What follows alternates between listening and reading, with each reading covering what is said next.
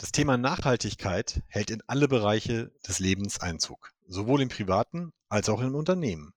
Davon ist auch die Personalarbeit nicht ausgeschlossen, sei es in der Personalauswahl, in der Personalentwicklung oder auch im Zuge der Arbeitgeberattraktivität. Herzlich willkommen zum Podcast von Rex Systems, Ihr Podcast für spannende Themen rund um HR, Recruiting und Talentmanagement. Schön, dass Sie eingeschaltet haben. Nachhaltigkeit im HR. Reicht es da schon auf einen Zug aufzuspringen oder müssen auch rechtliche Aspekte beachtet werden? Für dieses Thema habe ich mir Professor Dr. Rupert Felder eingeladen. Er ist Vice President Global HR bei Heidelberger Druckmaschinen und Vizepräsident des Bundesverbandes der Arbeitsrechtler in Unternehmen. Hallo, Herr Felder. Hallo, Herr Ketschmann. Ja, mal ganz allgemein, was bedeutet denn überhaupt Nachhaltigkeit für Unternehmen? Ja, das ist ein ganz großes Rad und das ist ein großer Begriff. Und äh, wenn Sie sich umschauen, dann stellen Sie fest, dass das Thema Nachhaltigkeit aktuell die Tagesordnung auch der politischen Debatte bestimmt, der wirtschaftlichen Debatte bestimmt, weil es darum geht, geht Produkte und Prozesse in den Unternehmen nachhaltiger auszurichten. Und das hat durchaus Auswirkungen auf unser Leben, auf unser Wirtschaften und auf alles, was wir mit Handlung beeinflussen können. Mhm. Gut, faire Arbeitsbedingungen, Umweltschutz und ein schonender Umgang mit Ressourcen, das ist natürlich klar, dass das eine, die Verbraucher jetzt entlohnen, indem sie dann die Produkte des Unternehmens kaufen. Aber was hat jetzt genau die HR damit zu tun? Eine Strategie des Unternehmens äh, muss Auswirkungen haben auf die Strategie des Personalbereichs. Und wenn ein Unternehmen seine Produkte und seine Prozesse ändert, nachhaltiger wird als Unternehmen, dann hat das Auswirkungen auch auf HR. Und ich gehe noch einen Schritt weiter und sage, auch HR kann einen Beitrag, einen aktiven Beitrag dazu leisten, dass diese Transformation, vor der wir stehen, in einem Unternehmen gelingt und dass wir auch unsere Personalabteilungen, unsere Instrumente, unsere Prozesse so nachhaltig gestalten, dass dadurch ein Mehrwert für das Unternehmen insgesamt entsteht. Jetzt haben Sie gesagt, HR kann sowas anstoßen. Habe ich das richtig verstanden? Oder ähm, wie geht man das an als HRler? HR hat viele Möglichkeiten, einen Nachhaltigkeitsgedanken zu implementieren, ähm, weil es mit Kultur zu tun hat, weil es mit Haltung zu tun hat. Ähm, Nachhaltigkeit ähm, ist ja ein, ein großer Begriff, aber die äh, Umsetzung ist das Entscheidende. Also haben wir nachhaltige Instrumente und ich sage ja, HR hat die in einer Vergütungspolitik, in einer Frage, welche Mitarbeiter wir äh, einstellen, welchen kulturellen Aspekt, welchen Sinn wir der Arbeit geben, welche Gesundheit Gesundheitspolitik wir machen, welche Green Fleet Politik wir äh, für den Fuhrpark beispielsweise machen. Also es gibt eine ganze Menge an auch konkreten Aktionen, äh, die HR machen kann, ähm, um Nachhaltigkeit wirklich auch zu einem Leitmotiv äh, für die Personalarbeit werden zu lassen. Was dann letzten Endes aufs ganze Unternehmen ausstrahlt, okay. Ähm, wie, wie gehe ich so ein Thema an, wenn ich jetzt HRler bin und sage, bei uns kann man da noch einiges machen? Zunächst muss ich mal wissen, wo kommt denn das Ganze her? Ja, der Nachhaltigkeitsbegriff ähm, entsteht, indem wir wirklich unsere Ressourcen schonen, indem wir das Wirtschaften an einen längerfristigen Horizont kleiden und nicht nur kurzfristige Erfolge suchen, sondern indem wir wirklich schauen, dass wir auch in der nächsten Generation noch die entsprechenden Ressourcen haben. Und als HRler kann ich mir alle Instrumente in einem Personalbereich äh, vornehmen. Das geht bei Recruiting los, also habe ich äh, sogenannte Good Jobs, habe ich neue Profile, habe ich neue Qualifizierung, Beispielsweise Ausbildung ist ein Beitrag für Nachhaltigkeit. Wenn ich eigene Mitarbeiter ans Unternehmen binde, wenn ich Ausbildungsplätze anbiete, wenn ich eine Qualifizierungsmatrix aus, auflege und mich danach orientiere, welche Qualifikationen, welche Kompetenzen ich in den nächsten Jahren brauche, dann ist das ein Beitrag zur Nachhaltigkeit und auch eine Mitarbeiterbeteiligung, ein Gesundheitsmanagement, ein Wiedereingliederungsmanagement bis hin zur Frage, äh, welche Nahrungsmittel es in der Kantine gibt. All das sind Aspekte eines Nachhaltigkeitsmanagements, das ich in HR implementieren kann. Das klingt natürlich jetzt sehr, sehr langfristig. Also wenn Sie sagen, ich muss natürlich, äh, oder klar, ich fange bei der Ausbildung an, bis so eine Nachhaltigkeit dann irgendwie sich etabliert, hat und bis sie dann auch wirkt. Ähm, Gibt es da nicht irgendwie schnell umsetzbare Nachhaltigkeitskonzepte?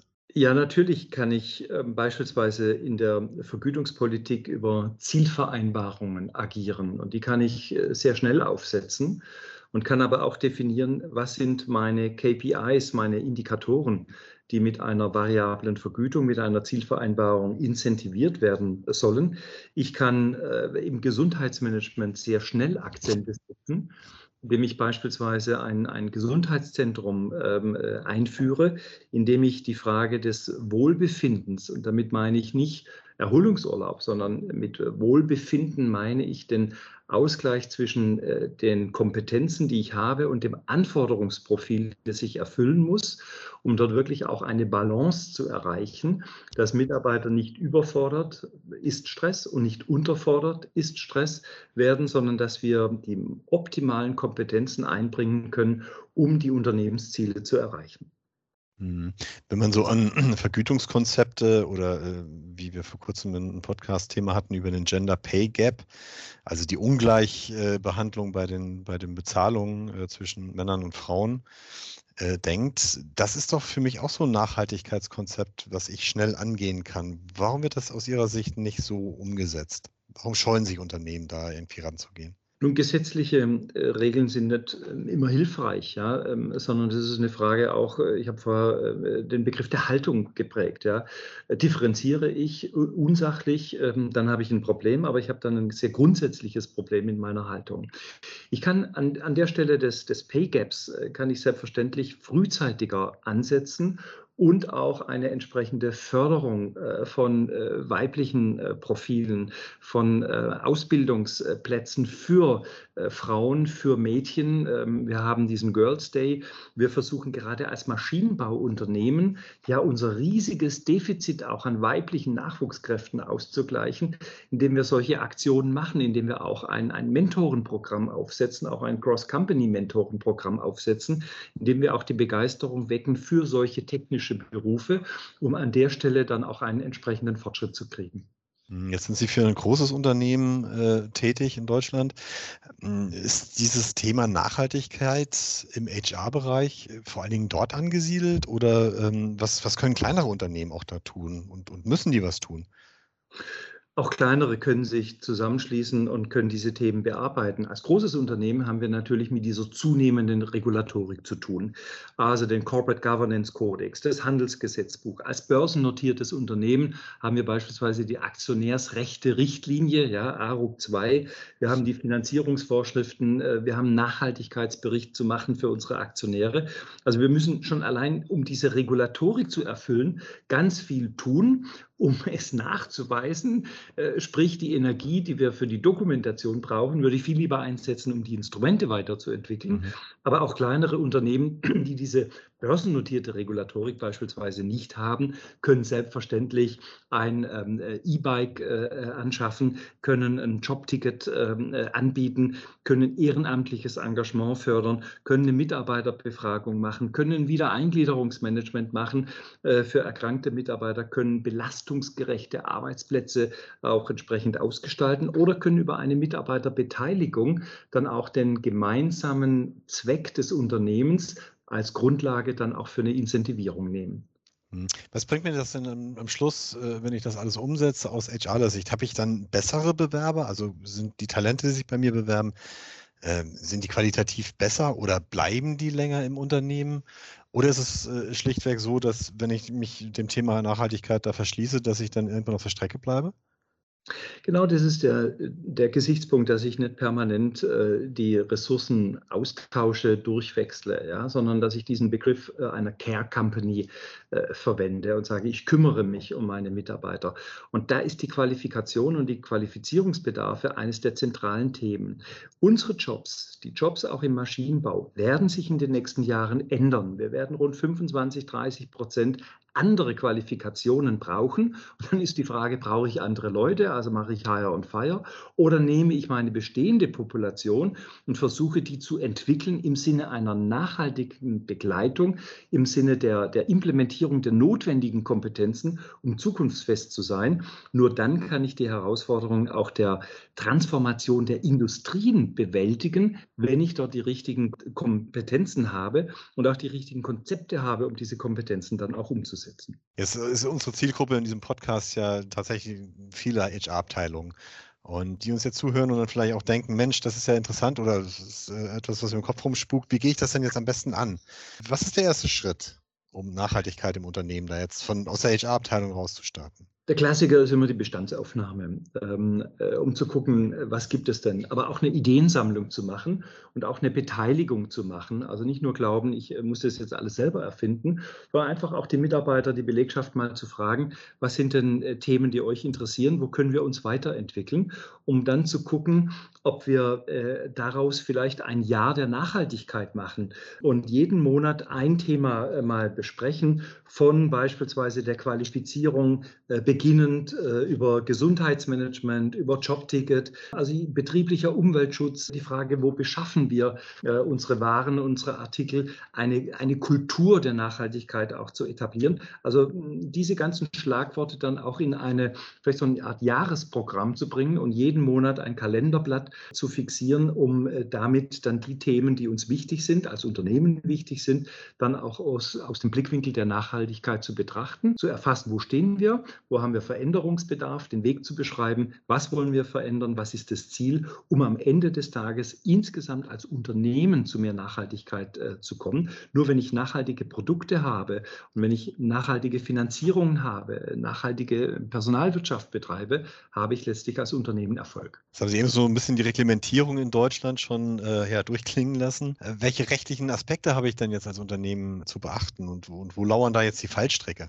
Also wir als großes Unternehmen haben äh, börsennotiert die handelsrechtlichen Vorschriften HGB äh, zu erfüllen. Es gibt den Corporate Governance Codex.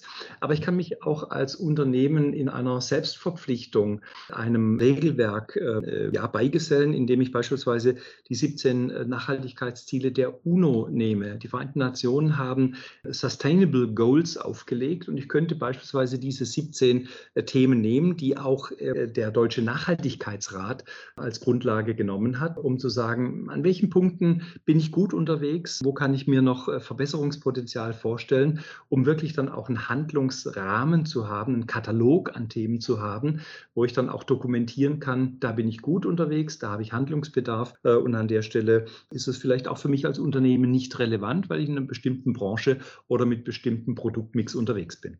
Ja, und wenn ich jetzt nachhaltig bin in meinem Unternehmen, wie zeige ich das nach außen? Man kann äh, solche Zertifikate dann auch durchaus ähm, aktiv einsetzen. Ja. Wenn Sie heute äh, ein Prospekt aufschlagen von irgendeinem Supermarkt, ja, dann finden Sie ein Bio-Zertifikat nach dem anderen, vom grünen äh, Knopf über nachhaltige Landwirtschaft, über fair gehandelten Kaffee äh, und so weiter. Wir haben, glaube ich, schon ein Stück weit ja, fast so eine Siegel- und Label-Inflation. Organisation. Ähm, daran kann man sich ein Stück weit beteiligen, aber dann konzentriert die richtigen äh, raussuchen. Ich halte mehr davon, dass man die eigenen Prozesse untersucht und an Basis dieser Kriterien und gerne diese 17 äh, Sustainable Goals der äh, UNO nehmen, dort zu orientieren, wo stehen wir, wie gut sind wir unterwegs. Und es gibt übrigens auch eine DIN-Norm. Ja, in Deutschland gibt es für alles eine DIN-Norm, auch für HR. Auch für HR-Reporting gibt es eine DIN-Norm. Äh, an der man äh, dann auch diese Nachhaltigkeit-Dokumentation ableiten kann, äh, um dann auch wirklich ähm, externen gegenüber zu sagen, ja, wir sind ein nachhaltiges Unternehmen. Man kann auch den ökologischen Footprint ermitteln, den CO2-Fußabdruck, man kann versuchen, ihn zu kompensieren. Ich bin da ein bisschen skeptisch für solche Programme, weil eine Tonne CO2, die kompensiert wird, ist zumindest mal entstanden. Interessanter wäre es, diese Tonne CO2 nicht entstehen zu lassen. Also von daher kann man da schon auch diese Siegelzertifikate und Urkunden, Nachweise und so weiter angucken, aber mit einer gesunden Skepsis. Okay, also Nachhaltigkeit im HR ist ein Thema, was uns noch lange verfolgen wird. Und äh, das ist auch gut so. Das ist vor allem gut so, weil sich die Welt verändert. Ich glaube, wir stehen insgesamt als Gesellschaft auch an einer Wegscheide. Nehmen wir das jetzt ernst mit äh, dem äh, Klimawandel? Akzeptieren wir äh, Fakten und äh, richten wir unser Handeln neu aus? Oder machen wir die Augen zu und äh, ist schon immer alles gut gegangen? Ich glaube, ersteres ist notwendig, dass wir dort äh, Nachhaltigkeit produzieren im Sinne auch von nachhaltigen Prozessen. Also nicht einfach irgendwelche Pappschilder hochhalten, sondern wirklich intensiv die eigenen Prozesse angucken und kritisch hinterfragen und dann wirklich auch eine zukunftsfähige Aufstellung als Unternehmen, aber auch als HR, als HR als Wertbeitrag im Unternehmen, als Veränderungsmotor, als Transformationsmaschine. Und dann, glaube ich, äh, kann da was ganz Gutes draus werden. Das ist doch ein wunderbares Schlusswort. Vielen Dank, äh, Dr. Rupert Felder. Ja, danke Ihnen. Gerne, ich danke Ihnen auch und ähm, ja, viel Erfolg auf dem Weg in die Nachhaltigkeit. Ja. Das war der Rex Systems Podcast, Ihr Podcast zu aktuellen Themen rund um HR, Recruiting und Talentmanagement. Wir freuen uns, dass Sie mit dabei waren und wünschen Ihnen noch einen schönen Tag, Abend, Nacht und bis bald.